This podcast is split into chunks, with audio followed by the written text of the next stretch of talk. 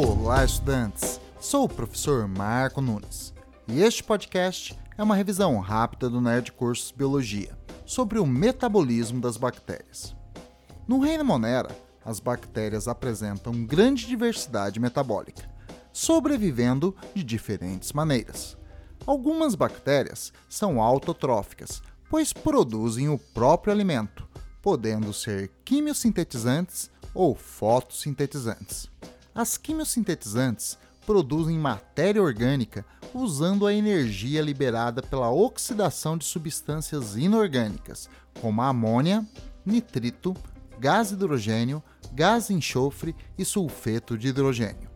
As bactérias fotossintetizantes ou fotoautotróficas utilizam a luz solar como fonte de energia para a produção de matéria orgânica, em um processo chamado fotossíntese.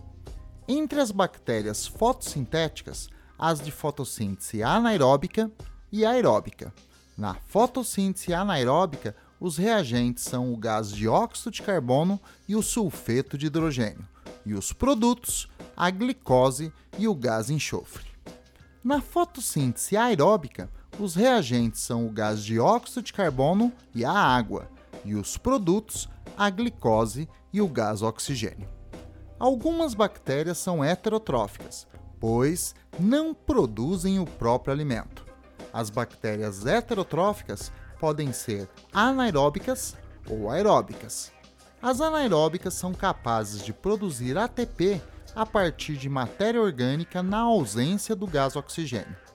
Podem ser anaeróbicas obrigatórias ou facultativas. Para as anaeróbicas obrigatórias, o gás oxigênio é um veneno. Já as bactérias anaeróbicas facultativas não são danificadas pelo gás oxigênio, ou podem alternar entre o metabolismo anaeróbico e o aeróbico. A evolução do metabolismo bacteriano foi determinante na evolução das características do planeta. Muitos pesquisadores defendem que as primeiras formas de vida eram autotróficas quimiosintetizantes, mas o metabolismo autotrófico tornou-se mais diversificado, surgindo a fotossíntese anaeróbica e, posteriormente, a aeróbica, liberando o gás oxigênio na atmosfera.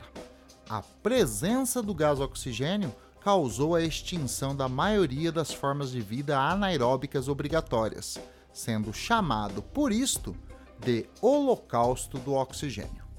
Outra consequência da fotossíntese aeróbica foi a formação da camada de ozônio, o gás atmosférico formado a partir do gás oxigênio que age como um filtro solar, bloqueando parte da radiação ultravioleta dos raios solares. A partir da formação da camada de ozônio, a vida pôde se desenvolver no ambiente terrestre. Bom, é isto aí. Continue firme nas revisões do Nerd Curso Biologia e bom estudo!